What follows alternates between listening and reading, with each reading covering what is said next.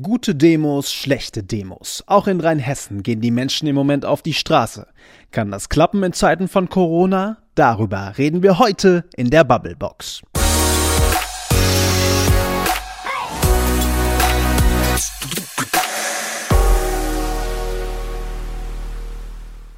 Frederik. Maike.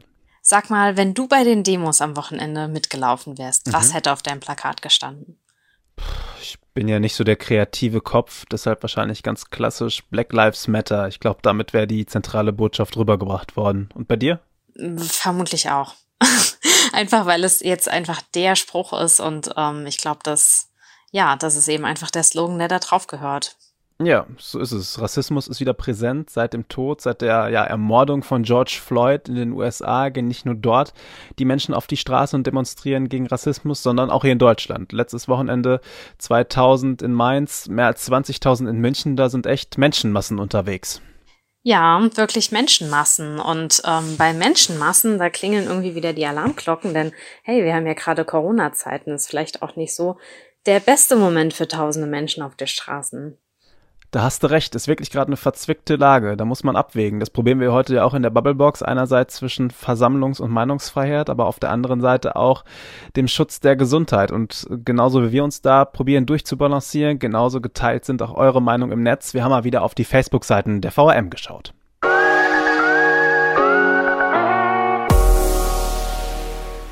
Und Corona ist wie weggeblasen. Kein Mindestabstand und ein Teil der Demonstranten ohne Mundschutz. Das muss ich nicht verstehen. Nur mal so am Rande. Die meisten Teilnehmer trugen durchgehend ihren Mundschutz und auf den Mindestamtstand wurde so gut es geht geachtet. Ging natürlich nicht so gut bei der Anzahl von Menschen, aber ich möchte nochmal betonen, dass es hierbei um Menschenrechte ging. Ich finde die Proteste gut und wichtig, aber es geht absolut gar nicht, dass hier und vor allem auch in Berlin die Corona-Vorsichtsmaßnahmen nicht eingehalten werden. Wir sind froh, dass mittlerweile einiges wieder normal läuft. Durch solche Missachtung der Maßnahmen wird alles wieder aufs Spiel gesetzt. Was hier schon wieder los ist, da setzen sich normale Menschen endlich mal für was ein, das nicht uns zum Thema hat, und schon kommen die ganzen Wutbürger zum Vorschein.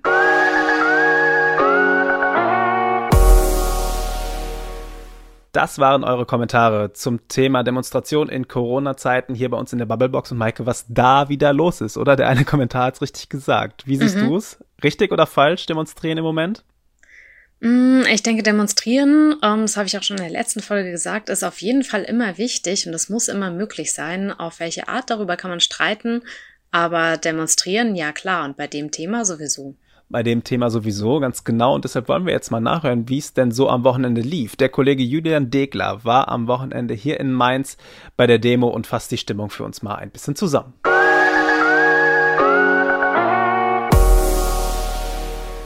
Zuallererst würde ich gerne einfach betonen, dass es in der aktuellen Diskussion einfach unabdingbar ist, dass eine Vielfalt der Perspektiven eben zu Wort kommt. Und gerade wenn wir über Rassismus oder die Beweggründe der Protestierenden und Organisatorinnen und Organisatoren sprechen, ähm, finde ich ganz wichtig, dass einfach die Betroffenen im Zentrum stehen und eine Stimme bekommen. Und deshalb ist es möglich, dass ich vielleicht ab und zu auch mal darauf verweise und die eine oder andere Frage eben nicht ähm, unbedingt aus meiner Perspektive so beantworten kann. Das ähm, würde ich gerne vorausstellen. Ja, zur Stimmung. Also ich hatte am Samstag wirklich das Gefühl, dass das alle vereint unter dem Motto ähm, Wir sind eins ähm, gegen Rassismus gekämpft haben. Und auch ähm, das Wir sind eins wurde auch immer wieder aus der Menge gerufen. Und auch die Rednerinnen und Redner haben das immer wieder betont. Ich fand, es wurde super viel Solidarität gezeigt. Und ähm, es stand sozusagen, das fand ich ganz interessant im Vergleich zu anderen Demonstrationen, wie man das gewöhnlich kennt, ähm, man hat immer so ein bisschen, ich würde es Binnenhandlungen nennen. Also man hat immer so ein paar Grüppchen, da passiert mal was, da passiert mal was. Aber am Samstag war es wirklich so, dass die Menge der 2500 sich durchweg auf die Rednerinnen und Redner konzentriert hat, äh, hatten, ähm, sich darauf fokussiert hatten, was, was sie zu sagen hatten, was sie erzählen wollten, was sie erfahren haben und auf was sie aufmerksam machen wollen. Und ähm, aufmerksam machen wollten sie eben genau auf das Thema Rassismus und ähm, auch die Stimme derjenigen, die eben alltäglich in ihrem Leben mit äh, Rassismus und Diskriminierung oder unter Rassismus und Diskriminierung leiden, äh, die standen eben an diesem Samstag im, im Zentrum. Und was mir zusätzlich auch noch aufgefallen ist, ist es, dass es auch eine sehr emotionale Situation war. Ähm, vor allem in der Schweigeminute, also acht Minuten und 46 Sekunden, ähm, die Anteilnahme an den ähm, jüngst getöteten 46-jährigen Afroamerikaner George Floyd. Ähm, man hat eben die Trauer, das Entsetzen und das Schweigen wahrlich in, in, den, in den Gesichtern der Menschen spüren können. Und ähm, schlussendlich hat dann auch ein Redner den Song We Are the World angestimmt und man hat richtig gemerkt, wie, also die Menschen lagen sich auch teilweise im Arm und auf der anderen Seite wurde aber wieder sehr viel Stärke gezeigt. Also die Faust wurde wieder symbolisch in den, in den Himmel äh, gehalten und ja, es war wirklich ein sehr ergreifender und emotionaler Moment am Samstag. Warum denkst du, ist den Demonstranten gerade jetzt das Thema Rassismus so ganz besonders wichtig? Es gibt Rassismus auf der ganzen Welt, es gibt Rassismus in den USA, es gibt Rassismus in Deutschland und es gibt auch Rassismus in den einzelnen äh, Städten in Deutschland, so auch in Mainz. Ob das jetzt Alltagsrassismus, ähm, institutioneller Rassismus oder struktureller Rassismus ist, das darf man eben nicht verschweigen und darauf muss man aufmerksam machen. Und das ist genau das, was mir auch Perla Londole am Samstag im Interview eben äh, erklärt hatte, beziehungsweise erzählt hatte, für sie ist es eben, es sei für sie eben sehr, sehr wichtig, dass man in Deutschland ein Zeichen setzt, weil es eben auch hier in Deutschland Rassismus gebe. Und das darf man nicht verschweigen und darauf muss man aufmerksam machen. Und da denke ich, da spielt Corona vielleicht auch eine ganz wichtige Rolle, weil durch diese rasche Digitalisierung, die wir in der letzten Zeit so erlebt haben, äh, hat sich unser Alltag noch mehr auf die sozialen Medien, auf das digitale Umfeld verlagert. Und ich glaube, dass dadurch noch viel mehr Augen auf das Thema ähm, Rassismus und Polizeigewalt äh, gerichtet wurden oder sich gerichtet haben. Und dass auch die Personen, die davon betroffen sind, eben die Online-Infrastrukturen, also in der Protest- und Bewegungsforschung würde man sagen, also die Ressourcen ähm, nochmal viel besser nutzen konnten jetzt, um zu mobilisieren und auf dieses Thema aufmerksam machen zu können. Denkst du, durch die Demos könnte sich was verändern, auch hier in der Region? Also ob die Demos hier in Mainz oder auch deutschlandweit, weltweit was verändern können, ich finde, das können meiner Meinung nach nur jene beurteilen, die eben täglich unter Rassismus und Diskriminierung leiden und damit konfrontiert sind. Und ähm, ich denke aber, dass die Proteste eben so ein bisschen Aufmerksamkeit beziehungsweise Awareness, also das, die, das äh, Bewusstsein, die Sensibilität für die Thematik Rassismus und Polizei ähm, ins Zentrum der Debatte rücken. Also das ähm, ist, glaube ich, oder das passiert zunehmend. Ähm, das war jetzt natürlich die erste Demonstration. Man muss natürlich schauen, wie sich das weiterentwickelt. Aber ich glaube, dass auch zunehmend verstanden wird, und das würde ich auch als Veränderung beschreiben, dass es jetzt darum geht, ähm, ich benutze jetzt den Anglizismus, dass Black People of Color, dass man ihnen zuhört. Was haben sie erfahren, was haben sie erlebt und was wollen sie sagen? Dass also sozusagen die, die weiße privilegierte Position selbst hinterfragt wird und dass man sich seiner Privilegien bewusst ist und dass man auch die Konsequenzen reflektiert. Ja, und ich glaube, diese Veränderung, das könnte im Zuge dieser Demos vielleicht, also könnte vorangetrieben werden oder wird auch gerade vor allem in den sozialen Medien zunehmend vorangetrieben. Jetzt finden ja gerade diese Demos in der Corona-Zeit auch statt. Wurden denn die Corona-Regeln eingehalten? Ging das überhaupt bei der Menschenmenge? Ähm, zu Beginn muss man sagen, dass nur ganz wenige Menschen während der Demonstration keinen Mund-Nasenschutz getragen haben und dass auch die Organisatorinnen und Organisatoren immer wieder darauf aufmerksam gemacht haben, eben dass der, dass, dass der Mundschutz getragen werden soll. Also der Mund-Nasenschutz ist ja der, äh, der korrekte Begriff. Und ähm, man hat auch immer wieder versucht, die Gruppe zu entzerren. Also ein Redner hat direkt zu Beginn äh, die Demonstrierenden dazu aufgefordert, also über das Megafon, dass sie bitte links und rechts äh, eine Armbreite vom Nachbarn, von der Nachbarin, also ähm, Platz lassen, dass eben der Mindestabstand einigermaßen eingehalten werden kann. Ähm, wer natürlich vor Ort war, es waren äh, zehnmal mehr Personen da am Rheinufer als ursprünglich äh, angekündigt oder ähm, als man erwartet hat, also 2500 Menschen. Man merkt natürlich, dass als das Ganze dann begonnen hat, äh, schon das Gefühl da war, dass natürlich die Menschen automatisch näher gekommen sind, weil sie wussten natürlich, was, sie wollten natürlich wissen, was, was passiert vorne. Ähm, und da der Platz dann nicht mehr ausgereicht hatte, also die standen bis zur Theodor-Heuss-Brücke, ähm, klar, gab es bestimmt, ähm, in manchen Situationen sind sich die Menschen vielleicht zu nahe gekommen. Haben da auch teilweise die Ordnungskräfte eingegriffen? Also die Ordnungskräfte haben immer wieder versucht, die Gruppe zu entzerren. Deshalb standen natürlich auch äh, die Leute irgendwann auf der Theodor-Heuss-Brücke. Ähm, auch die Polizei hat dann eben, nachdem die Veranstaltung begonnen hatte, ähm, versucht, äh, die Gruppe zu entzerren.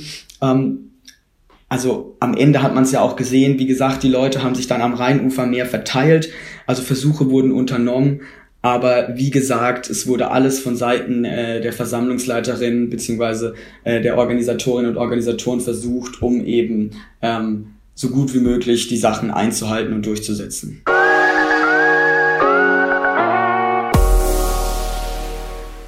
Der Kollege Julian Degler war das und hat uns berichtet von den Demos gegen Rassismus am Wochenende in Mainz. Und die gab es ja, Maike, nicht nur in Mainz, sondern in der ganzen Republik. In Mainz mhm. waren es äh, wenige tausend, in München waren es über 20.000.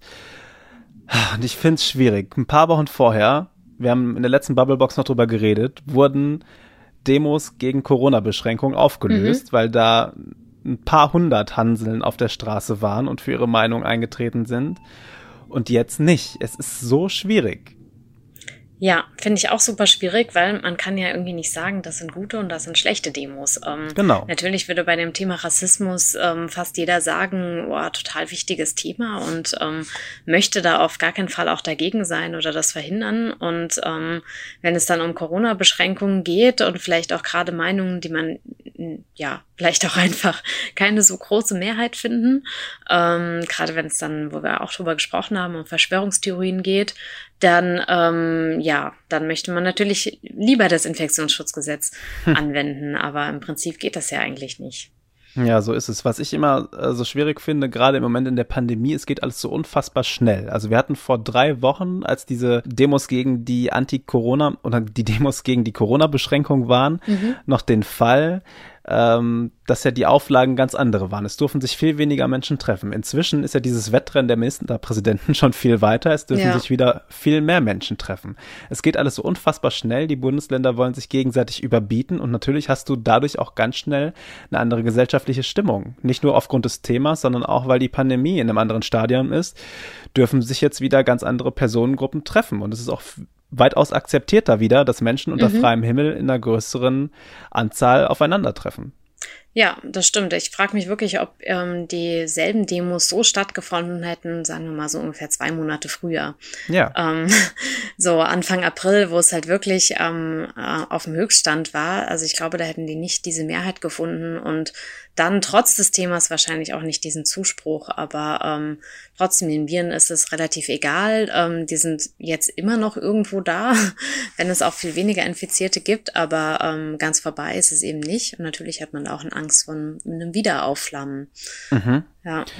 Und es ist äh, ein gutes Argument, finde ich, äh, das ich gelesen habe, wenn du diese Demos so ein bisschen vergleichst ähm, mit Geschäftsleuten und mit Restaurants zum Beispiel. Also was ist denn das eigentlich für ein Zeichen, dass jetzt wieder akzeptiert wird, dass sich 2000 Menschen eng beieinander am Rhein treffen, aber mhm.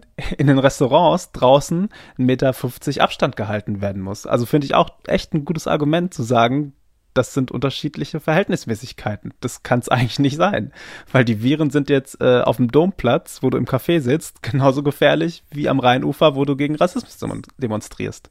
Allerdings ist es auch gefährlich, einen ähm, Staat zu haben, in dem es kein Demonstrationsrecht gibt. Und ähm, ich denke, da muss man, muss man eben einfach auch irgendwo abwägen, so wie das vielleicht tut. Aber ähm, ja, das Demonstrieren kann man den Menschen eben nun mal einfach nicht verbieten. Das ist systemrelevant für unsere Demokratie. Das würde ich auf jeden Fall so sehen. Und ähm, genau, man muss halt irgendwie Wege finden, dass es vielleicht trotzdem funktioniert mit den Abstand halten und Mundschutz tragen und ähm, ja, gut, klar, aber bei 20.000 ist es natürlich schwierig und natürlich, wenn ich mir das ansehe, frage ich mich schon, warum darf ich dann nicht auf ein Festival mit ein paar tausend Menschen gehen, mhm. wenn die sich alle mal reintreffen dürfen. Aber das eine ist halt eben nun mal immer noch Vergnügen und das andere ist eben nun mal, ähm, ja, Politik und, und irgendwo wichtig man darf den Menschen das Demonstrieren nicht verbieten, hast du gesagt. Und trotzdem haben sie es probiert in Worms. Da war ja am vergangenen Wochenende mhm. eine andere Art von Demo, nämlich äh, da haben sich Rechtsextreme zum Tag der deutschen Zukunft getroffen. 50 waren es am Ende. Mhm. Die, und äh, das kann man durchaus sagen, die Auflegen, Auflagen, die ihnen gemacht worden sind, Abstand halten, Mundschutz tragen, äh, sehr wohl eingehalten haben. Und dagegen haben ungefähr ja, 1000, vielleicht sogar ein paar mehr linke Demonstranten gestanden, die mhm. teilweise auch sehr friedlich demonstriert haben, die andererseits aber auch die Straßen in Demonstrationszug blockieren wollten. Und dann ist es auch wieder schwierig, 1,50 Abstand zu halten. Mhm. Und die mhm. Wormser haben natürlich probiert, mit dem Infektionsschutzgesetz eine rechten Demo zu verhindern das wurde ihnen nicht erlaubt, weil das Gericht gesagt hat, Demo ist Demo und wenn ihr ein paar Wochen vorher eine ja etwas größere Demo gegen Corona-Beschränkungen erlaubt habt, dann müsst ihr jetzt gefälligst auch eine Demo von Rechten erlauben. Und das sehe ich auch so. Also ich meine, die Rechten haben ein Plakat vor sich hergetragen, auf dem stand Migration tötet. Jetzt mhm. kann man darüber streiten, ob das schon äh, ja, der Verfassungsfeindlichkeit ja. nahe kommt. Du, würd, ja. du, würdest sagen, ja. Aber unsere Demokratie muss es halt auch aushalten, dass es rechte Idioten gibt, die ja. ebenfalls das Recht haben, ihre Meinung herauszuposaunen, so bescheuert man diese Meinung auch finden kann. Ja, schon, wobei ich gerade, wenn du auf dieses Plakat ansprichst, äh, sagen muss, Rassismus ist keine Meinung. Also ähm, das ist einfach Kacke und das ist von der Meinungsfreiheit meiner Meinung nach nicht gedeckt. Und ähm, ich finde, gerade bei solchen Äußerungen müsste man dann eben doch einschreiten. Aber im Grunde hast du natürlich recht, ähm, eine Demo sollte auch irgendwo nicht verboten werden, auch wenn sie noch so rechts ist, auch wenn das jetzt schwer auszuhalten ist, gerade in diesen Zeiten ähm, ähm, Nazis demonstri demonstrieren zu lassen. Ähm, ja, das äh, ja, ist auf jeden Fall nicht schön und da kann ich die Wormser gut verstehen, dass sie es gerne verhindert hätten. Aber sowas gehört eben auch zur Demokratie dazu. Und ähm, da würde ich dir auf jeden Fall recht geben, vor allem, weil die Gegendemonstranten waren ja da und die haben ja gezeigt, dass sie die Mehrheit sind und nicht die Rechten. Und ähm, so funktioniert's ja eben, wenn ähm, eben eine rechte Demo angemeldet ist, finde ich, es ist auch immer ein tolles Zeichen der Gesellschaft, wenn die Gegendemo ähm, um ein Vielfaches größer daneben steht und man praktisch so sichtbar gemacht wird, wie klein und unbedeutend eigentlich diese Minderheit von Rechten ist. Zumindest ist es so lange schön, wie dort kein Superspreader unter den Leuten ja. ist und das Coronavirus wieder mhm. weiterträgt. Maike, was ich dich noch fragen wollte, ich würde von mir behaupten, ich bin kein Rassist. Bin ich es vielleicht trotzdem, weil sich niemand von uns frei machen kann, dass man nicht doch Menschen mit dunkler Hautfarbe anders anschaut als Menschen mit weißer Haut? Ja, also ich denke, ähm, das sollten wir auch auf gar keinen Fall behaupten, dass wir davon ganz frei sind, weil das würde einfach nicht stimmen, weil wir sind ähm, alle historisch und sozial geprägt und wir leben in Strukturen, die nun mal teilweise rassistisch sind. Und ich glaube, ähm, also ich würde selbst von mir selbst auch nicht behaupten, dass ich niemals in meinem Leben eine rassistische Äußerung getätigt habe oder ähm, ja, eben blöd geguckt oder was auch immer. Ähm, ich denke, ja, doch, da müssen wir, müssen wir schon alle an uns selber arbeiten, auf jeden Fall. Ähm, deshalb habe ich tatsächlich auch in mir selbst festgestellt, wenn ich so durch Twitter scrolle, was ja teilweise so ein Besserwisser-Medium ist, mhm. dass man dort manchmal oder dass ich an mir selbst dann feststelle, dass mich die Debatten dort ein bisschen nerven. Äh, andererseits fand ich aber das Argument am wirklich überzeugendsten, dass dort ähm, Menschen mit dunkler Hautfarbe gesagt haben, ja, dich mögen die Diskussionen über Rassismusdemos nerven, aber mich nervt es, dass ich mein Leben lang Rassismus ertragen muss. Und das mhm. finde ich ist ein absolut unschlagbares Argument. Also selbst wenn ich sage, wir müssen doch eigentlich gar nicht äh, auf die Straße gehen, um gegen, Rassismus, um gegen Rassismus zu demonstrieren, mhm. doch müssen wir, auch wenn ich kein Rassist bin, es gibt Rassismus.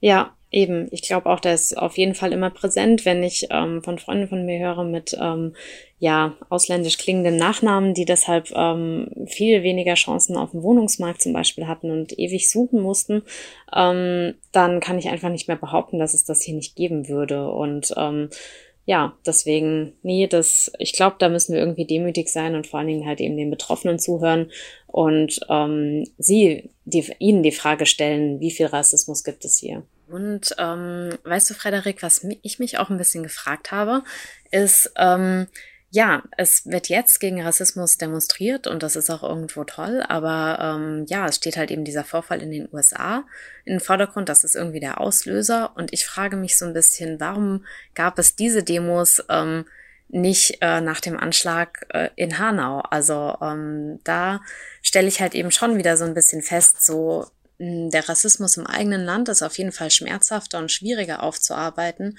als ähm, der vielleicht in den USA. Und ähm, da finde ich, sollten wir auf jeden Fall, ähm, ja, mehr vielleicht nach uns gucken und gucken, wo gibt es hier speziell Rassismus und uns darüber auch erstmal empören, bevor wir uns über die USA empören. Finde ich auch noch einen wichtigen Punkt, weil es eigentlich dieses Rassismus nervt und Rassismus-Demos nerven nochmal ganz gut aufgreift. Wenn das in den USA ist, dann fällt es vielleicht auch ein bisschen leichter, darüber oder dazu auf die Straße zu gehen, weil es mich mhm. nicht so direkt tangiert. Aber wenn es hier vor der eigenen Haustür ist, ja. boah, dann wird schon wieder ein bisschen anstrengend manchmal. Hast du vollkommen ja. recht. Maike, dann sage ich vielen Dank für heute. Dann ähm, hoffen wir, dass wir ja irgendwann wegen Rassismus nicht mehr auf die Straße gehen müssen, mhm. auch wenn es mit Sicherheit noch ein weiter Weg ist. Und dass wir aber vor allen Dingen irgendwann wieder auf die Straße gehen können, ohne uns Gedanken darüber zu machen, ob wir das Coronavirus einfangen oder nicht. Das hoffe ich auch. Dir auch vielen Dank, Frederik. Euch danke fürs Zuhören und bis zum nächsten Mal. Tschüss. Bis dann. Tschüss.